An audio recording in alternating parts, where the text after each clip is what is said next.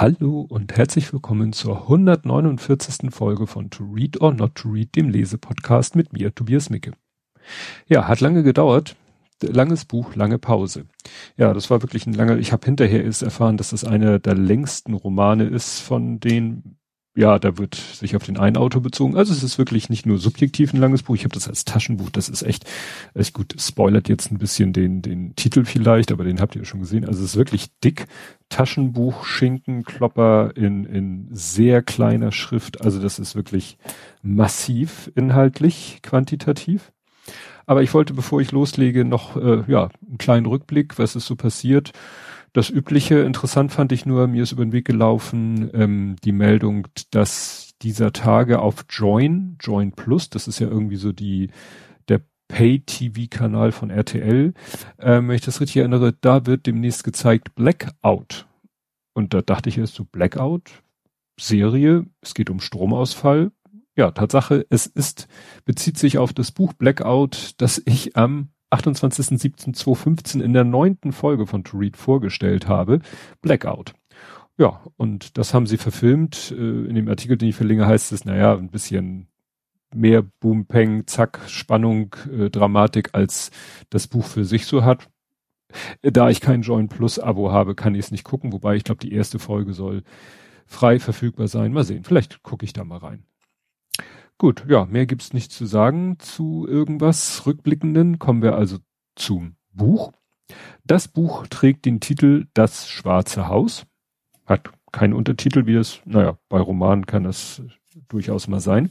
Und ist ähm, erschienen in den USA am 15.09.2001, also vor ziemlich genau 20 Jahren.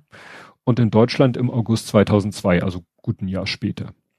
Es ist inhaltlich die Fortsetzung von Der Talisman, der 1984 in den USA erschienen ist, 1986 in Deutschland erschienen ist und den ich in Folge 35 besprochen habe. Vom 26.01.2016.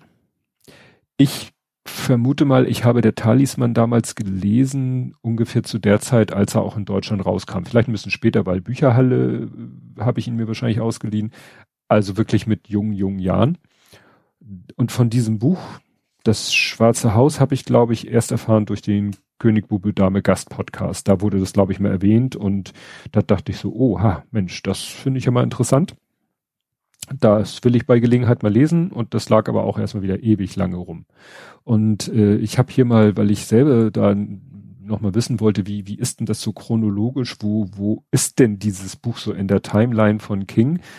Also, da habe ich eine ganz schöne Seite gefunden, wo äh, richtig schön steht, wann denn welche Bücher erschienen sind. Und das war nochmal für mich so, eine, so ein Einblick, wann ich denn tatsächlich angefangen habe, Stephen King so regelmäßig zu lesen, weil das erste Buch, was ich mich erinnern kann, was ich wirklich gelesen habe, äh, jedenfalls in der Erscheinungschronologie, ist Sie von 87. Dann kommt das Monstrum, habe ich gelesen, Stark, Langoliers, Needful Things, das Spiel, Dolores, Schlaflos, das Bild, Desperation, The Green Mile, weiß ich nicht, äh, ob ich es damals gelesen habe, Sarah, das Mädchen, Atlantis auf alle Fälle. Und dann verlassen sie mich, dann kommt nämlich Judith's Dreamcatcher. Und das ist interessanterweise von 2001. Also ich habe so das Gefühl, meine aktive Stephen King Lesezeit war so von Ende der 80er bis Ende der 90er. So, das würde auch erklären, warum ich dieses Buch Das Schwarze Haus nicht damals gelesen habe, weil sozusagen da war meine Stephen King Lesephase zu Ende. Andere Bücher, äh, die er unter Pseudonym geschrieben hat, äh, und, äh, so die habe ich, die habe ich so völlig äh, unabhängig vom Erscheinen gelesen. Äh, hier ist dann leider bei Dunkler Turm, es sind hier die Jahreszahlen, nee, da ist nämlich sind leider keine Jahreszahlen, das und die sind in einer anderen Liste nicht drinne, weil irgendwie ich weiß auch, dass ich die habe ich eigentlich alle damals gelesen. Schwarz, drei, Tod, Glas, Wind, Wolfsmund, Susanna, der Turm, die habe ich alle gelesen. Ich muss mal kurz schummeln und mal kurz gucken, wann war denn ach gut, das jetzt hier wieder rauszufinden, wenn das erschienen ist, ist alles wieder nicht so einfach. Ah, das hasse ich so. Nee, das ist alles Ach, man sollte nicht während der Aufnahme recherchieren, das ist doof. Wann ist denn das erschienen? Ja, vergiss es. Das ist noch mal ein eigenes Thema für sich. Gut, kommen wir jetzt wirklich mal zum Buch. Und zwar, das Buch ist, wie ich glaube ich immer noch nicht erwähnt habe, von Stephen King, allerdings zusammen mit Peter Straub. Ähm, ja, was soll ich zu den beiden großartig sagen? Was steht hier? Stephen King ist einer der bekanntesten und erfolgreichsten amerikanischen Gegenwartsautoren. Er lebt in Bangor, Maine. Die meisten seiner Werke sind im William Heine, Wilhelm Heine, nicht William, Wilhelm Heine Verlag erschienen wie dieses auch. Peter Straub, Peter Straub, gilt als einer der bedeutendsten Erneuerer der fantastischen Literatur. Er lebt in New York City. Zahlreiche seiner Werke sind im Wilhelm Heine. Das ist also so viel Selbstwerbung. Der Talisman, Vorwerk und so weiter.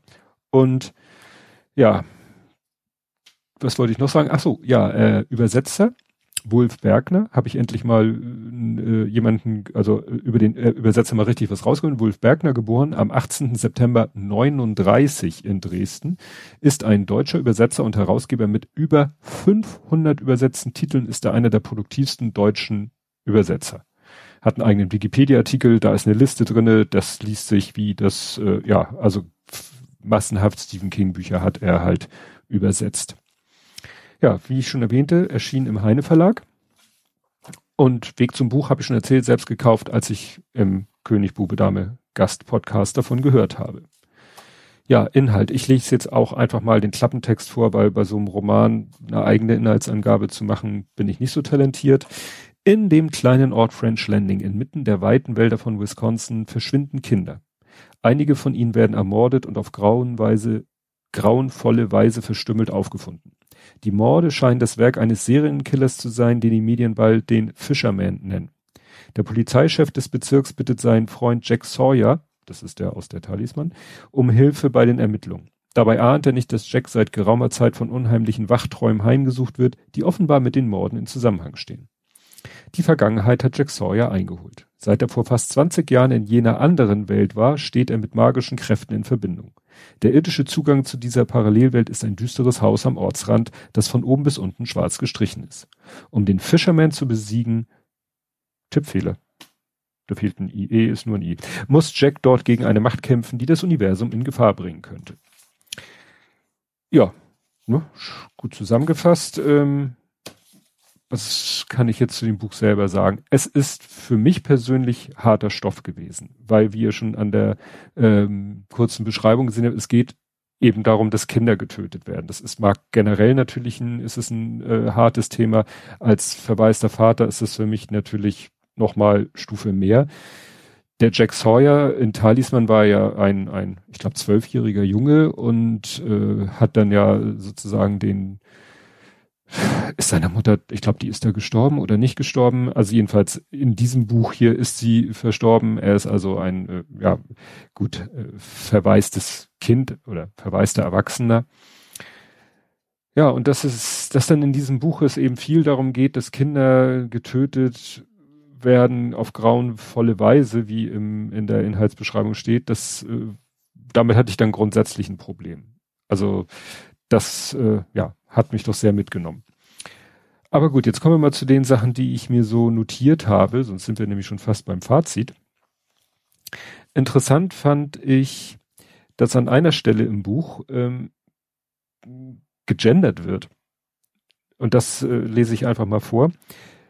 Ähm, Jack kann bestimmt nicht der erste Mensch, Mann oder Frau in der Geschichte der Menschheit sein, der, die unter Stress vorübergehend den Bezug zur Realität verloren und irgendwie halbwegs vergessen hat, dass seine, ihre Mutter dieses irdische Jammertal längst verlassen hat und in höhere Sphären aufgestiegen ist. Und das fand ich irgendwie irritierend, dass in einem, in einem Roman, also in Bellestri, Bellest, ich kriege das Wort nicht raus, vor allen Dingen, ich habe es ja jetzt vorgelesen, dann steht hier der in Klammern die und sein in Klammern ihre. Also es liest sich total komisch. Also dieses, ja, dass der, da, der, dass da, ich man weiß ja immer nicht, welcher von beiden Autoren das war, dass der da so Wert drauf gelegt hat, wenn er jetzt gesagt hätte, Jack kann bestimmt nicht der erste Mensch, Mann oder Frau weglassen in der Geschichte der Menschheit, ja, dann wäre es für mich auch okay gewesen, weil es hier um Jack geht. Klar, das nochmal zu betonen, dass das Männer und Frauen eben gleichermaßen betreffen kann, fand ich auf jeden Fall bemerkenswert, sonst hätte ich nicht vorgelesen. Dann äh, ist hier ein, ein Klischee im Buch, das war interessant, weil es in einem im Werketreu-Podcast äh, Thema war. Ging in Werketreu, da geht es um Kinofilme von James Cameron darum, wie Menschen aus Albträumen aufwachen. Und das ist immer so das Klischee ist so, so senkrecht im Bett, sagt man ja, und dann so, so, so total äh, sofort mobil und so. Und da wird gesagt, ja, so wacht doch kein Mensch aus einem Albtraum auf. Und ich muss sagen, also wenn ich aus einem Albtraum aufwache, dann, dann werde ich wach. Und das war's. Und dann realisiere ich, dass ich gerade einen Albtraum hatte und dann versuche ich wieder einzuschlafen. Aber ich habe noch nie irgendwie den Aufwachvorgang aus einem Albtraum mit einer großen körperlichen Aktion verbunden. Das bezog sich jetzt auf Film und interessant ist jetzt hier, dass hier auch jemand einen Albtraum hat. Und dann geht es hier nämlich weiter mit, Fred ist derjenige, der diesen Albtraum hat. Fred setzte sich mit einem leisen Schrei auf und hatte das Gefühl, auch er müsste ersticken. Gut, das ist natürlich, das ist, ne, er, setzte sich auf. Also wenn man sich das jetzt so visualisiert, dann ist es halt wie in so einem Kinofilm so, setzte sich aus, liegt auf dem Rücken, kommt so in die Sitzposition und dann noch mit einem leisen Schrei. So, wie man das halt aus dem Kinofilm kennt, aber wie ich es persönlich aus meinem realen Leben nicht kenne. Also auch so ein bisschen Klischee.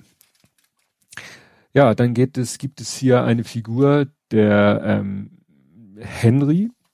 Und Henry ist blind. Und es wird ja oft gesagt, dass Blinde so wirklich dann ihre anderen Sinne, Sinne so extrem gut ausgeprägt sind, weil sie auf sie angewiesen sind. Das, äh, ja. Aber hier wird es schon so zu einem, auf einen Level gebracht, der fast schon so was, finde ich, Übernatürliches hat. Also sein Gehör ist wirklich so, ja, dass er Sachen hört, wo man, äh, oder behauptet, Sachen am, an, an akustischen Dingen, Sachen zu erkennen. Also was weiß ich, dass irgendwie er soll dann, äh, er will dann in ein Auto einsteigen und greift irgendwie zur Tür, äh, zur Türklinke, also von der Autotür und sagt, ja, ich, ich spüre irgendwie, äh, ich nehme die Vibrationen des Türgriffs wahr. Und das ist dann doch vielleicht ein Tick zu viel, finde ich. Stimmen, also erstmal kann er selber perfekt verschiedene Stimmen machen. Das, er ist Radiomoderator und hat quasi als Radiomoderator verschiedene Rollen, was die Zuhörer auch nicht wissen. Also, ne, er tritt bei verschiedenen Radiosendern mit verschiedenen Stimmen auf und kein Mensch weiß, dass dahinter sich äh, der, jeweils derselbe Mensch verbirgt. Das geht ja noch, dann hat er eine super Musikkenntnis, ist auch noch, aber jetzt kommt's. Auch riechen tut er halt super. Und jetzt kommt's. Jetzt lese ich was vor. Jack hatte schon drei, viermal für Henry gekocht und Henry hatte einmal im Gegenzug ein ungewöhnlich bizarres Dinner für Jack zubereitet. Klammer auf, seine Zugehfrau hatte sämtliche Kräuter und Gewürze aus dem Regal genommen, um es feucht abzuwischen und dann wild durcheinander wieder eingeordnet. Und da sage ich natürlich, ernsthaft? Der macht doch das Pfeffer, Gefäß auf und riecht auf drei Kilometer, dass es das Pfeffergefäß ist und nicht das Salzgefäß oder das Thymiangefäß. Das fand ich so ein bisschen. Ihr wisst ja, ich Korinthenkacker. Ich habe gerade irgendwie das finnische Wort dafür gelernt, aber das kriege ich nicht ausgesprochen.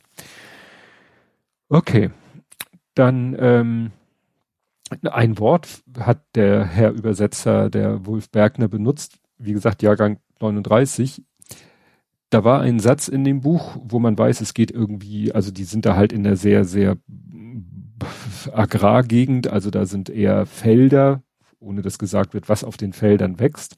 Aber dann in Bezug auf so eins dieser äh, Agrarfelder wird dann gesagt, er hat die zweite Maat erst letzte Woche vorgenommen. Und ich so, bitte was? Maat? Geschrieben M-A-H-D. Und habe ich das googeln müssen. Ja, Maat ist äh, tatsächlich ein Wort für das Mähen von Gras. Also die Maat ist quasi, ja, das Mähen von Gras und Getreide.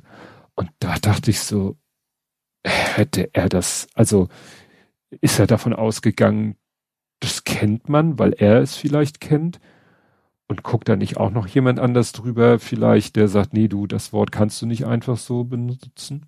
Das fand ich, ihr wisst ja, Sprache ist auch immer so mein äh, besonderer Augenmerk drauf. Ja, dann natürlich für ein Stephen King Buch äh, gibt's so mehrere Pflichtzitate. Ähm, eins ist mir, oder zwei sind mir persönlich auf, nein, eins ist mir aufgefallen, dass es ein Pflichtzitat ist, nämlich mein Name ist Legion, meine Zahl ist groß. Und ich hatte ja, war ja zu Gast im König mit Arme Gast Podcast und da ging es ja um Sturm des Jahrhunderts. Da kam das Zitat auch vor, sicherlich auch noch in anderen Büchern.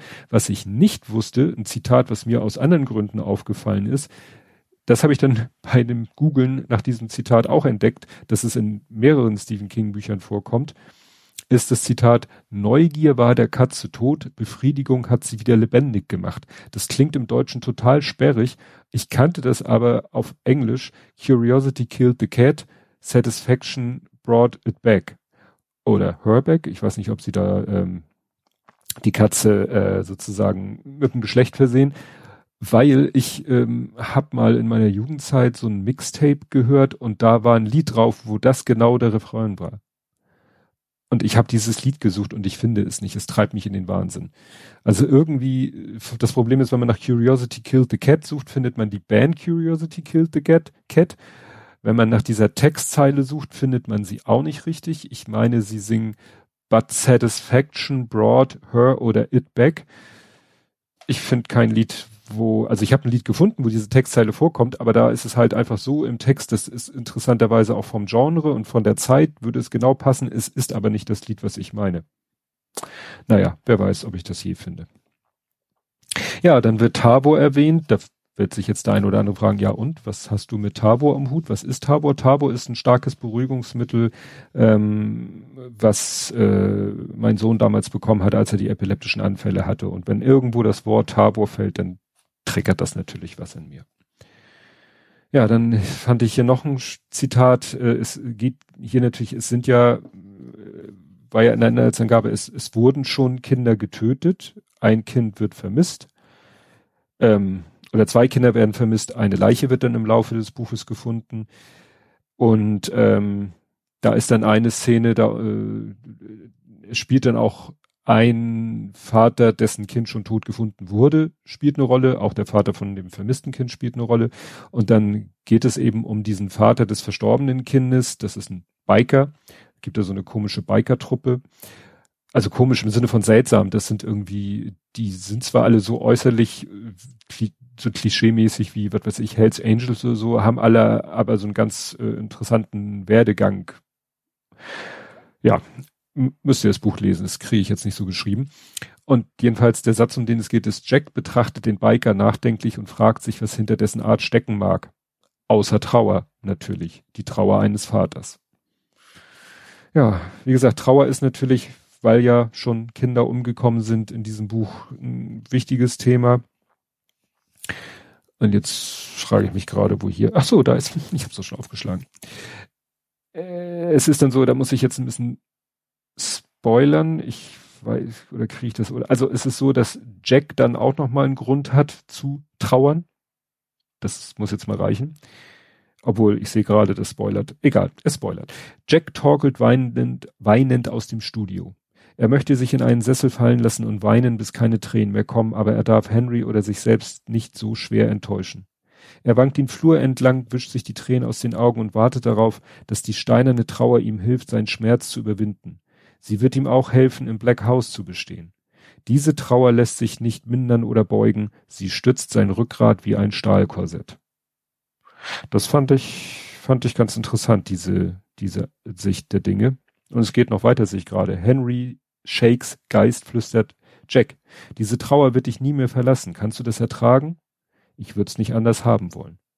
Du sollst dir nur darüber im Klaren sein, wohin du auch gehst, was du auch tust, durch jede Tür, bei jeder Frau, falls du Kinder hast bei deinen Kindern.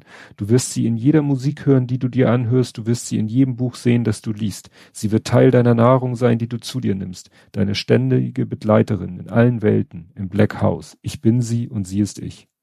Genau, das wollte ich noch lesen, weil ich das sehr, sehr passend fand, dass die Trauer quasi ständiger Begleiter ist. Genau. Wenn du, äh, ne, und du wirst sie in jedem Buch sehen, das du liest, und es trifft für mich natürlich auch auf dieses Buch zu, aber ich habe ja auch schon in Büchern, wo vielleicht kein anderer das Thema Trauer sehen würde, habe ich das Thema Trauer schon gesehen. Ja, dann gibt es ein, ein quasi Happy End. es gibt quasi ein Happy End. Und ich, äh, es ist aber ein Trugschluss. Ich habe das mal im Musikunterricht gelernt. Ich weiß gar nicht mehr, welches Musikstück das war. Da war ein Musikstück, das trödelte so aus. Man dachte, es ist zu Ende und plötzlich setzte es nochmal ein. Das kennt man, das, das ist dann die Stelle, wo manche Radiosender sagen, oh klasse, dann können wir das Lied ein bisschen abkürzen. Und in der Musik nennt man das einen Trugschluss. Und hier ist es auch, wobei es ist kein Trug, richtiger Trugschluss, weil es wird kein Geheimnis, also es kommt nicht überraschend, weil dim, dim, dim, dim, das ist der Satz zu Ende und da könnte quasi theoretisch das Buch zu Ende sein. Und dann komm, geht das Buch aber noch weiter, also kann man sich denken, dass das Buch noch nicht zu Ende ist, aber es, die Autorin muss ich ja sagen, die, sag ich mal, quälen den Lesern noch oder die Leserin noch ein bisschen mehr. Dennoch, sie sind in Sicherheit. Und auch unsere Jungs sind in Sicherheit. Alle sind heil von drüben zurückgekehrt, was gewiss mehr ist, als wir erwartet haben. Die meisten Abenteuer dieser Art fordern gewöhnlich mindestens ein Opfer, zum Beispiel eine relative Nebenfigur wie Doc. Ende gut, alles gut. Und dies kann auch das Ende sein, wenn Sie es so wollen. Keiner der beiden Schreiberlinge, denen Sie bis hierher gefolgt sind, würde Ihnen das verweigern. Sollten Sie sich jedoch fürs Weiterlesen entscheiden, sagen Sie bitte nie, Sie seien nicht gewarnt worden. Was als nächstes geschieht, wird Ihnen nicht gefallen. Und das fand ich interessant, dass sie auch so ein bisschen, also für mich war das so ein bisschen so, dass sie die, was ja bei Büchern eigentlich nicht geht, aber dass sie so die vierte Wand durchbrechen, dass sie den Leser, gut, der Leser wird schon vorher angesprochen, aber weil sie auch von hier von den beiden Schreiberlingen reden. Ne? Also es gibt vorher hier schon so einen Beobachter, der wirklich im wahrsten Sinne des Wortes so über den Ding schwebt. Und hier äh, ist es ja wirklich so die beiden Schreiberlinge. Also da wird ja auf die beiden Autoren referenziert und die dann sagen, du kannst weiterlesen, aber es wird dir nicht gefallen. So nach dem Motto, wir machen aus dem Happy End jetzt ein Unhappy End. Ja, das will ich jetzt nicht weiter spoilern. Das ist dann, also sagen wir so, es ist am Ende dann noch so ein halbes, halbgares, nicht ganz Happy End mit dem man sich so, finde ich, dann doch anfreunden konnte. Was mich irritiert hat, es ist dann, also jetzt muss man wissen, es spielt ja, genau wie Talisman gibt es halt unsere Welt und es gibt so eine Fantasy-Parallelwelt. Und da unterhalten sich zwei Personen. Parkus heißt der eine und der Parkus verwendet das Wort Lebensborn. Und da hat's mir auch sofort so ein Schauer über den Rücken gesagt, so Lebensborn verbinde ich immer so mit den Nazis und so. Aber genau genommen hat natürlich Lebensborn auch so eine, sag ich mal, so eine allgemeine Bedeutung, auf die sich wahrscheinlich die Autoren hier beziehen. Und der Übersetzer, wie gesagt, ja, Jahrgang 39, ist es so, das sagt eine Figur in dieser Fantasie, in dieser Fantasy-Welt und in dieser Fantasy-Welt, wie in so vielen Fantasy-Welten, ist alles so ein bisschen eher mittelalterlich und die Sprache ist auch so mittelalterlich. Ne? Also was ist ich, der spricht da eine Frau an, die mit mit äh, My Lady oder ja ähm, äh, im Angesicht unserer Ahnen oder so immer so ein bisschen schwülstig, weiß ich nicht wie ich will. Und da passt dieses Wort natürlich wieder ganz gut rein. Aber wie gesagt, ein bisschen irritiert hat es mich schon. Ja, und dann kommt das echte Ende und das ist so halbwegs happy. Ja, und dann kommt eine lange Liste, was noch für Bücher von Stephen King alle erschienen sind im Heine Verlag. Kommen wir jetzt zum Fazit. Also, ich habe mit dem Buch gekämpft. Aus mehreren Gründen. Manchmal war es mir einfach zu langatmig. Also manchmal war es so, dass man quasi, man liest was und man weiß, wo die Szene drauf hinausläuft und will auch endlich, dass es zu dem kommt, wo man weiß, dass die Szene drauf hinausläuft.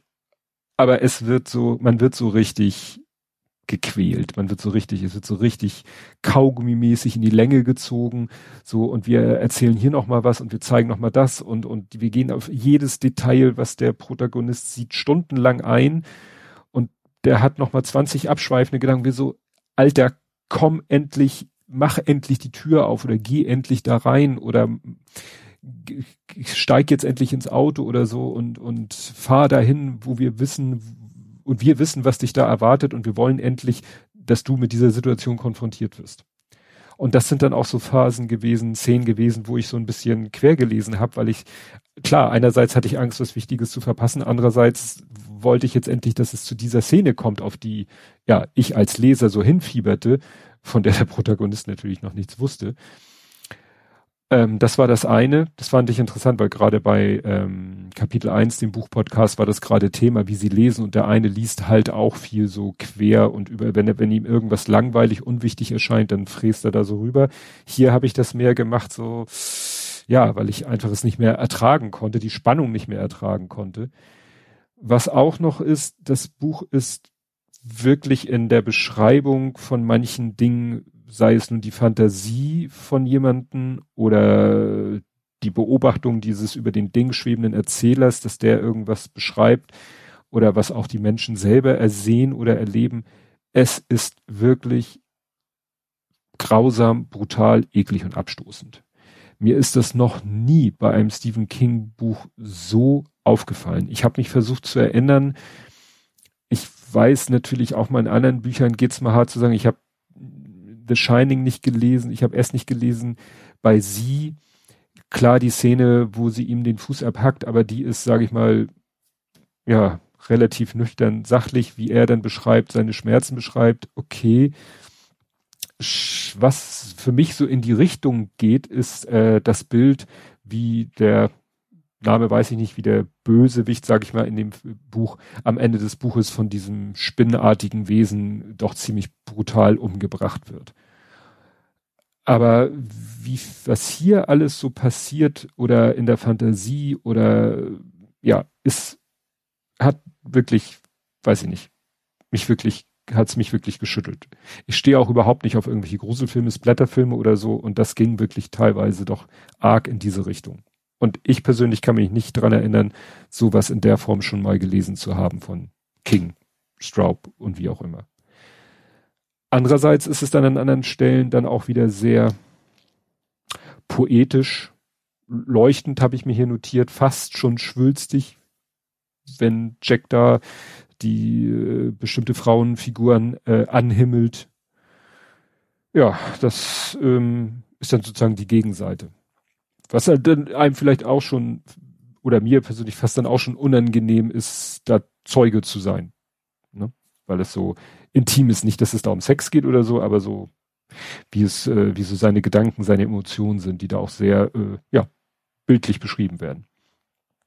Und was natürlich viel drinne ist, ähm, der schwarze Turm. Also da gibt's wahrscheinlich, ich habe da jetzt nicht so genau, ich habe nicht im King Wiki nachgeguckt, aber da gibt's, glaube ich, zig Verweise. Es ist vom vom Balken vom äh, hier Monorail, heißt das Monorail im Englischen, glaube ich ja. Ich habe gerade mit einem halben Auge die Simpsons Folge gesehen über Monorail und äh, alles Mögliche, der Scharlachrote König etc. pp. Also das Buch ist voll von äh, Andeutung auf den schwarzen Turm also diese ganze Parallel-Fantasy-Welt ist, glaube ich, dafür bin ich zu wenig da drin, ist es zu lange her, dass ich die Dunkle Turm-Reihe gelesen habe, äh, ist, glaube ich, dieselbe Welt.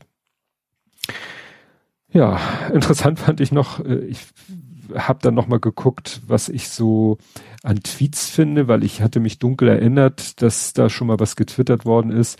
Jetzt wird's dunkel, weil ich das dunkle Design von Twitter anhab.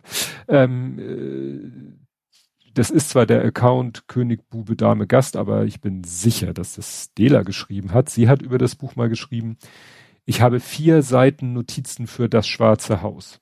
Ist zwar erst irgendwann 2020 fällig, es wird wohl eher 2022, würde ich sagen, aber niemand kann mir vorwerfen, ich würde unqualifiziert rumhassen. Darunter noch hasst sehr qualifiziert. So mit Sternchen vorweg und dahinter. Ja, also da freue ich mich schon, wenn das schwarze Buch irgendwann, das ist äh, das vierte, fünfte, sechste Buch, das noch jetzt kommt äh, im Podcast. Das kann also noch ein bisschen dauern. Also ich tippe mal scharf auf 2022. Da freue ich mich dann schon drauf, das äh, ja mir anzuhören, weil da werden dann auch wirklich die ganzen Querverweise und ähnliches erklärt. Ja, das soll es zu diesem Buch gewesen sein. Ansonsten Ausblick, ich lese jetzt, das verrate ich jetzt schon mal gleich, äh, ein Buch, was sehr Special Interest ist. Das ist ein Buch, das heißt Bramfelder Streiflichter.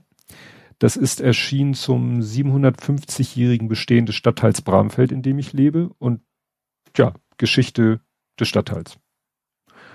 Ist für mich natürlich als Bewohner dieses Stadtteils, äh, der schon seit jetzt 20 Jahren in diesem Stadtteil wohnt, schon mal gewohnt hat, dann wieder nach Schatzhoop, vorher in Schatzhoop quasi dem Nachbarstadtteil gewohnt hat, also der in diesem, in dieser Ecke von Hamburg groß geworden ist, ist das schon sehr spannend und interessant, das mal so zu lesen. Und das wird dann die Folge 150. Ne? Die nächste ist ja dann die 150, ist ja auch mehr oder weniger wieder eine runde Folge. Freue ich mich schon drauf. Wie gesagt, das wird dann eine sehr, sehr Special Interest Folge. Aber nichtsdestotrotz, das, dafür wird es dann wahrscheinlich auch nicht so lange dauern, bis es zu der Folge kommt. Gehe ich mal ganz scharf aus noch dieses Jahr. Gut, und bis dahin wünsche ich euch schöne Zeit und tschüss.